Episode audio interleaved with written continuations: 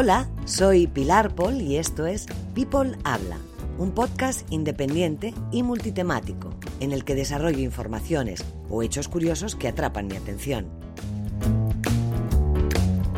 Visita mi web para obtener más datos y las fuentes. Se escribe así: www.p de Paul mi apellido, habla.com, peoplehabla.com. También me puedes encontrar en Facebook e Instagram. Agradezco mucho tus comentarios, tus likes y por supuesto la suscripción a este podcast.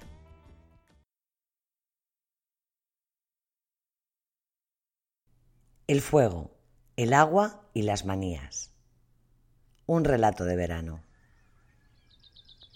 A esas horas de la mañana, la sierra no solía ser tan calurosa pero ese día era un horno.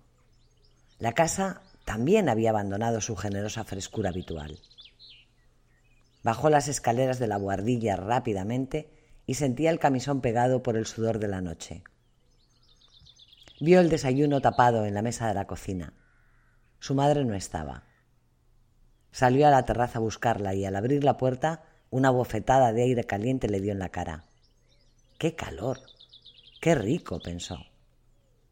Pero bueno, si solo son las siete de la mañana, madre mía, ¿qué día me espera?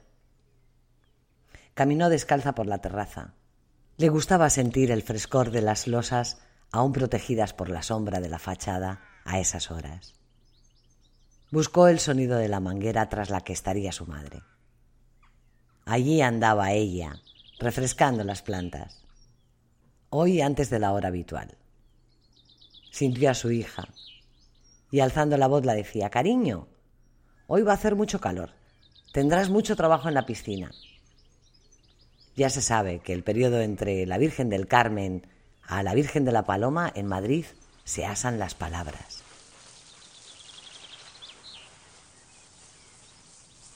Ayúdame a regar bien la parcela.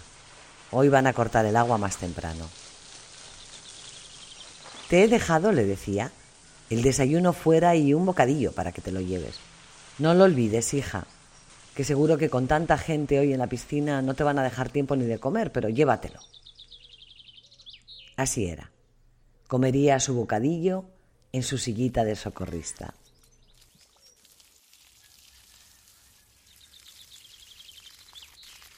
Cálzate, cariño, anda, cálzate. A ti un día te va a picar un bicho y verás. Su madre no entendía que anduviera descalza a todas horas. En esos días de calor, si refrescaban el terreno, para ella era un placer sentir bajo los pies la tierra húmeda.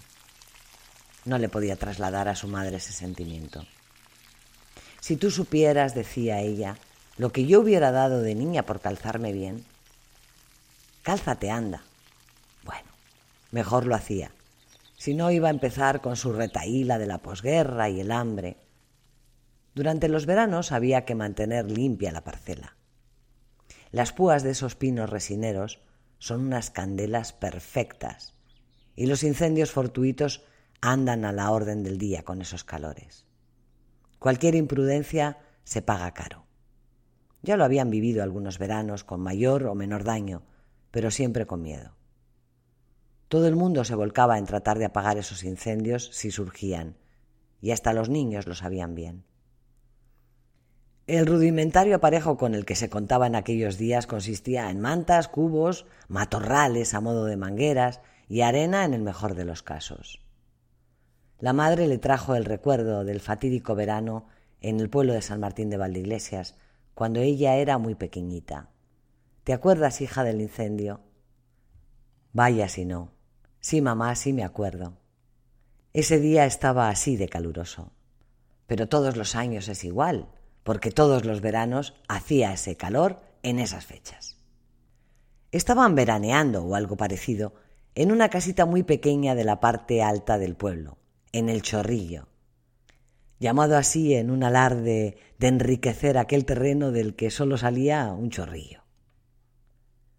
La casita era un chalecito que había conseguido alquilar su padre para ese verano.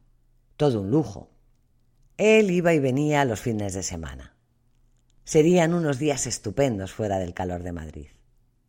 Aquel verano Fue el primero que ella recordaba y aprendió muchas cosas divertidas.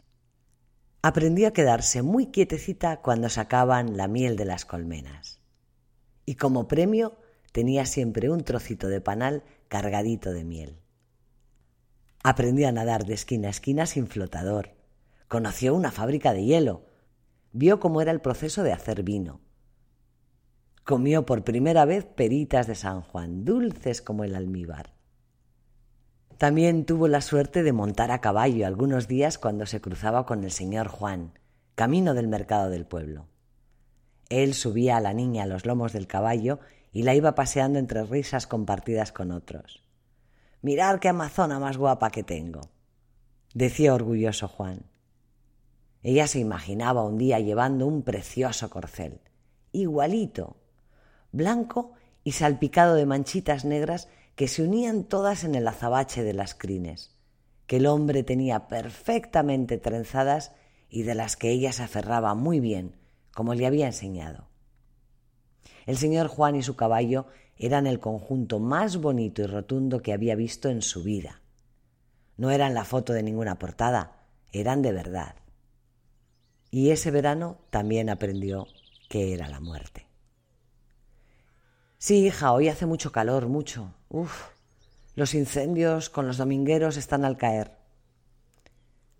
A su madre no se le olvidó nunca aquel terrible incidente en el que murieron algunos hombres valientes, entre ellos Juan.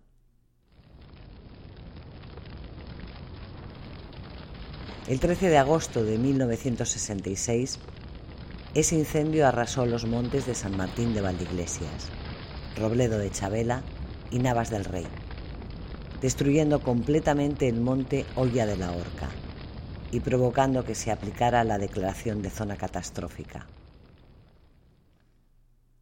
Trataron durante varios días de sofocarlo, y se cree que se inició cerca de las playas del pantano, en Pelayos de la Presa, después de que unos incautos descuidaran una paella. Desde entonces su madre reaccionaba rápidamente protegiendo la parcelita, refrescando bien todo y permaneciendo muy atenta a cualquier columna de humo que se pudiera ver. Igual hacían sus vecinos.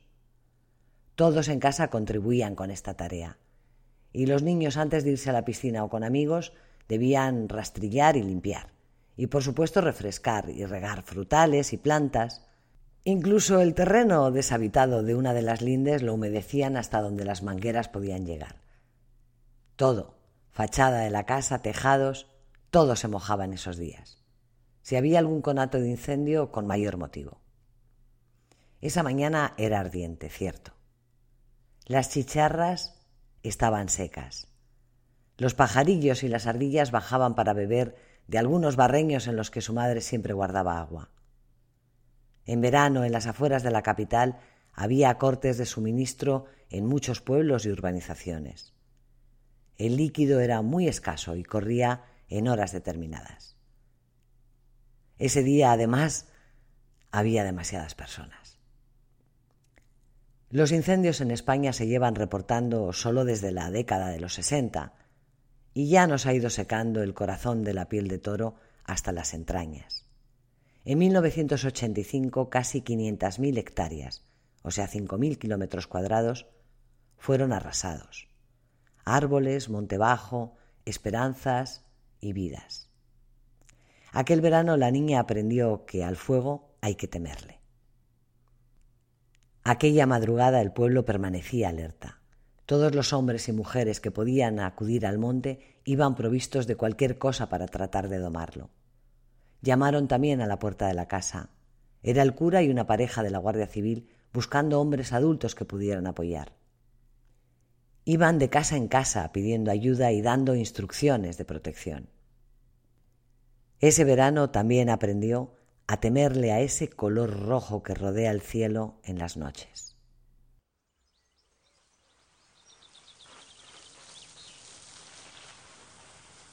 Date prisa, hija, se te hará tarde. La rigurosa puntualidad de su madre era obligatoria. Y aunque empezaba a las nueve su jornada como socorrista, Llegaba una hora antes para dar clases de natación a niños del pueblo y de la comunidad. Allí se duchaba. Era el único sitio que tendría agua en vestuarios y en duchas exteriores. Eso sí, solo una. Los niños y las madres se agolpaban al finalizar el día para bañarse antes de salir de la piscina. Así volvían limpitos y fresquitos, decían muchas. Su madre también. A la chavala le gustaba mucho el agua, la natación. Se lo había planteado, si continuar en ella o no. Mucho. Pero había un sueño superior. Estaba feliz en sus cursos en la escuela de artes. Eran apasionantes. Dibujar, modelar, estudiar historia, esos genios de las grandes obras, tantos mundos que descubrir. Su otra afición, la natación, fue un buen recurso que aprovechaba durante las vacaciones. Todo ventajas. También iba feliz a trabajar. Ayudaba a sus padres con la paga, disfrutaba del agua y los amigos y podía quedarse con ese dinerito extra de las clases de natación que usaba para viajar al final de la temporada. Esa era su recompensa, el viaje. Al mismísimo día siguiente del cierre de la piscina, se subía cada año en un tren camino de Italia, de sus admirados artistas y sus obras, el Renacimiento italiano. Así, con tres pesetas, agarraba una vieja mochila, algo de ropa, sus libros favoritos de arte, mapas y se perdía por el sur. Viajaba sola. Era genial. Podía parar donde quería. Comía y dormía lo que podía. Eso no era importante. Sus amores la esperaban. Da Vinci, Borromini, Mantegna, Donatello, Botticelli, Bramante, Miguel Ángel, Rafael, Caravaggio. Esos y tantos otros, pero con algunos tenía citas dobles viajar. Perugia, Sisi, la Lombardía, la Toscana, la Cerdeña, Nápoles, Sicilia, Venecia, Bolonia. Tanto que ver, tan poco tiempo. Ojos muy abiertos, mucho. Era una esponja. En aquellas horas de menor público en la piscina, se concentraba en sus mapas que la hacían volar y desarrollaba ese plan minucioso de visitas. El dinero tenía que rendir, había que estirarlo al máximo, mínimo un mes. Esa mañana su madre estaba un poco más pesada. Hija, ten cuidado, por favor, que tengo un presentimiento raro. ¿Vale? Anda, mamá, que no va a pasar nada. Pero ya se sabe. Las madres son brujas. Habrá mucha gente, hija. De verdad, ve con cuidado. Sí, ya lo sabía ella, pero no quería pensarlo demasiado. Que sí, que sí, que sí. ¿Por qué no le haremos caso a las madres? pensaría luego. Agarró su bolsa, sus mapas y su cuadernito de apuntes. Cierto, la piscina a la una de la tarde estaba de bote en bote. Las entradas habían contabilizado un récord ese sábado. El bar atestado durante el aperitivo, no había un espacio libre en ningún lugar. Parecía venidor, aunque ya no sabía muy bien cómo era venidor. No se daba abasto con su control de riesgo. No paraba de dar vueltas al recinto. Su pequeño estudio de habilidades acuáticas de los que no conocía le ayudaban un poco. Era su sistema, control de riesgos. Se lo había enseñado su padre. Una selección de potenciales problemas. 1. Detectar a los desconocidos. Muchísimos ese día. Y para ella sola. Iba descartándolos en función del dominio. Primero, comprobar los flotadores de emergencia. Dos, observar bien a los niños. Los que empezaban a nadar y no tenían demasiada supervisión eran los más peligrosos. Tres, personas mayores sin mucha agilidad.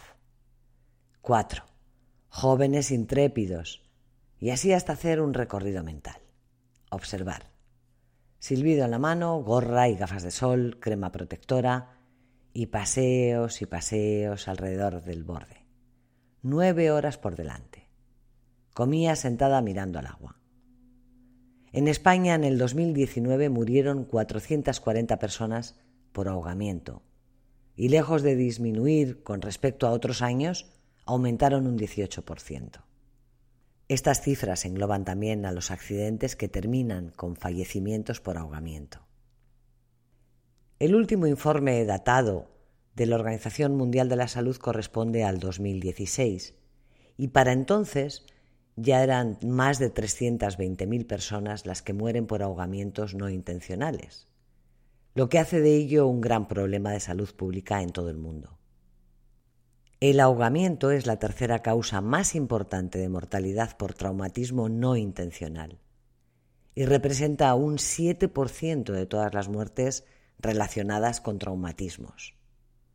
Según ese informe mundial, la edad es uno de los principales factores de riesgo, vinculado en general a los lapsos de inatención de la supervisión de un niño. A escala mundial, los índices más elevados corresponden a niños entre 1 y 4 años de edad, seguidos de la franja de 5 a 9 años. En la región del Pacífico Occidental, la OMS dice que los niños entre 5 y 14 años de edad mueren más frecuentemente por ahogamiento que por cualquier otra causa. La vigilancia del agua no es baladí. El día transcurría muy ocupado, pero en torno a las cuatro de la tarde la gente le daba un respiro. Bendita siesta. Por fin podría sacar su comida, pero antes un baño, un cruce rápido de la piscina y a comer fresquita. Vio entrar a un grupo de niños. No los conocía. Observar. La madre parecía que les gritaba desde los vestidores. No podéis bañaros, hay que hacer la digestión. Esperad a que yo salga. La mujer entró en el probador y la socorrista vio cómo los niños corrían decididamente a asaltarse las promesas a la madre. En efecto, en cuanto que se quedaron solos, volaron hacia los trampolines. Pasaron por delante de ella que se dijo, qué traviesos. Acaban de decirles que no se bañen y allá que van. Observar. El mayor subió al primer trampolín y se tiró. Siguió con la mirada a los otros niños que corrían alrededor. Todo parecía normal. Ella se zambulló en el agua. Cruzó nadando. Se estaba terminando de secar cuando vio llegar a su hermano pequeño bastante agitado. Oye, oye, oye. Mira, es que verás, no te asustes, pero pasa algo. Es que allí hay un niño que, que aguanta mucho debajo del agua. En una esquina, en el fondo. Uf. Así era su hermanito Manuel, tan listo con solo siete años. ¿Quién imaginaría que ese niño tan decidido en el trampolín no sabía nadar. Ella no. ¿Cómo dices? Aquella frase, aguanta mucho debajo del agua, erizó su piel. En dos zancadas llegó hasta el lugar. Al tirarse y tocar el cuerpecito bamboleante, supo lo que ocurría.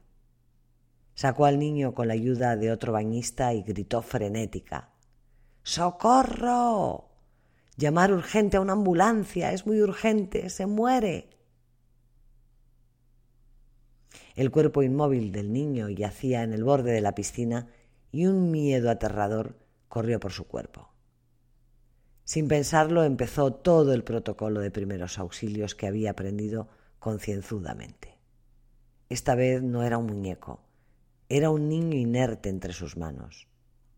Aterrador para ella. Ese día ardiente se convirtió en la noche morada y fría que cubrió su cuerpo como el del niño. Solo podía hacer una cosa, luchar por esa vida con uñas y dientes. Tenía que mantener el compás aprendido, comprobar signos vitales. No respira, no hay pulso. Empieza, coloca la cabeza, abre las vías, deben estar limpias. Masaje cardíaco Vamos, brazos estirados, no presionar más de cinco centímetros. Cuidado, puedes partirle el esternón. Treinta presiones rápidas. Un, dos, tres, cuatro. Comprueba las vías, inclina la cabeza hacia atrás, libera la glotis. Tapa la nariz. Sopla fuerte. Tiene que subir el pecho. ¿Sube? Sí. Sigue. Dos respiraciones seguidas. Rápido. Masaje. Un, dos, tres, cuatro. Recuerda, entre 100 y 120 por minutos. Respiración. Cuenta. ¿Cuántas van? No me acuerdo. Sigue. Sigue, sigue. Tú sigue. No escuches a nadie. Siente lo que haces. Sigue. Es pequeño. Su corazón late más rápido. Presiona más seguido. Cuenta. Un, dos, tres, cuatro. Masaje. Un, dos, tres, cuatro. Respiración.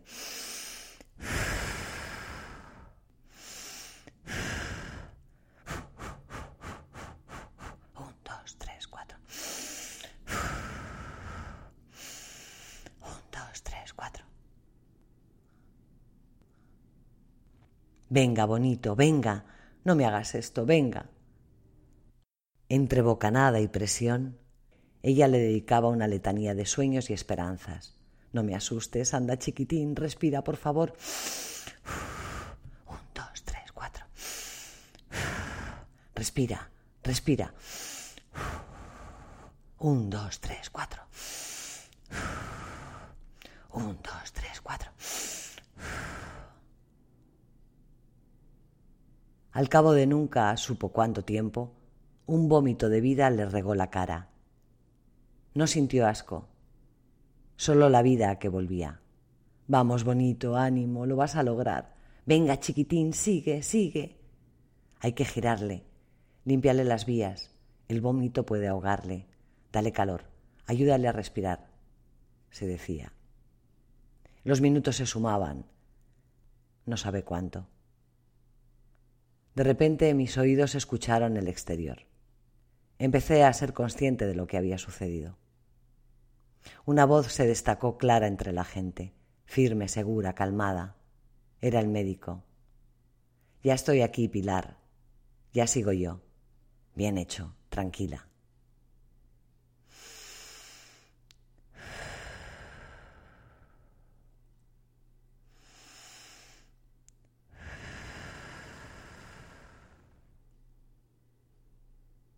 Al día siguiente no quise volver a la piscina. Pero mi madre tan valiente me apremió. No, hija, no. Tienes que enfrentar el miedo ahora. Si no, no podrás volver a realizar ese trabajo. Tú puedes. Días más tarde recibí una llamada de la Federación de Salvamento. El hospital había reportado mi trabajo. Me felicitaron. Seguí trabajando en la piscina durante los veranos de mis estudios y premiándome con Italia durante cinco años más. El niño vino unos días más tarde a visitarme. Iba acompañado de sus padres. Recuerdo su agradecimiento, pero no les reconocí. Tenía otro semblante. Estaba tan bonito como las flores que me trajo. Me prometió aprender a nadar. Esa semana se registraron varios incendios fortuitos en la organización. No hubo muertos, no. Pero como de costumbre, sí mucho miedo. Aquel verano de fuego y agua está grabado en mi memoria. Y desde entonces, en días de mucho calor, riego hasta el tejado cuando estoy en esa casita de la familia. Y no, no me baño en la piscina cuando hay gente. Manías.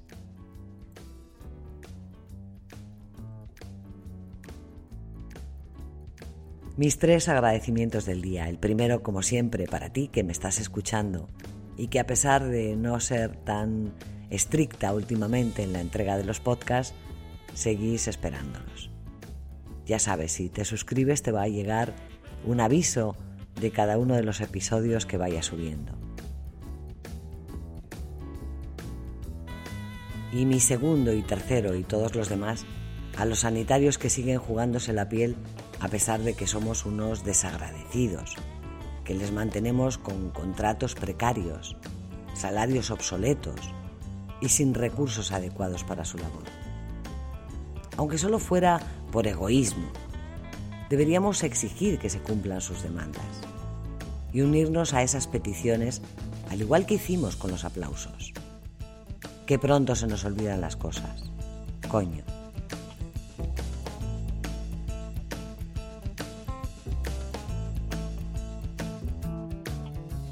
Y ahora, como decía el gran Joaquín Luqui, besitos para ellas y abrazos para ellos. Hasta el próximo jueves en People Habla.